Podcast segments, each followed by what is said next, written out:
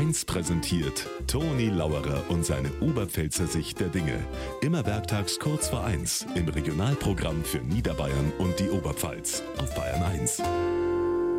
Meteorologisch ist zwar schon Herbst, aber gestern Nachmittag war es so schön sommerlich, gell? Haben wir spontan zwei bekannte Paare zum Kaffee trinken eingeladen. Da sitzen wir auf der Terrasse, Frau stellt gerade einen Kuchen hin, wer kommt? Sofort ein Wess, eine Wespe. Und ich wird da so, so, so nervös. Aber alle haben gesagt, Toni, bleib ruhig.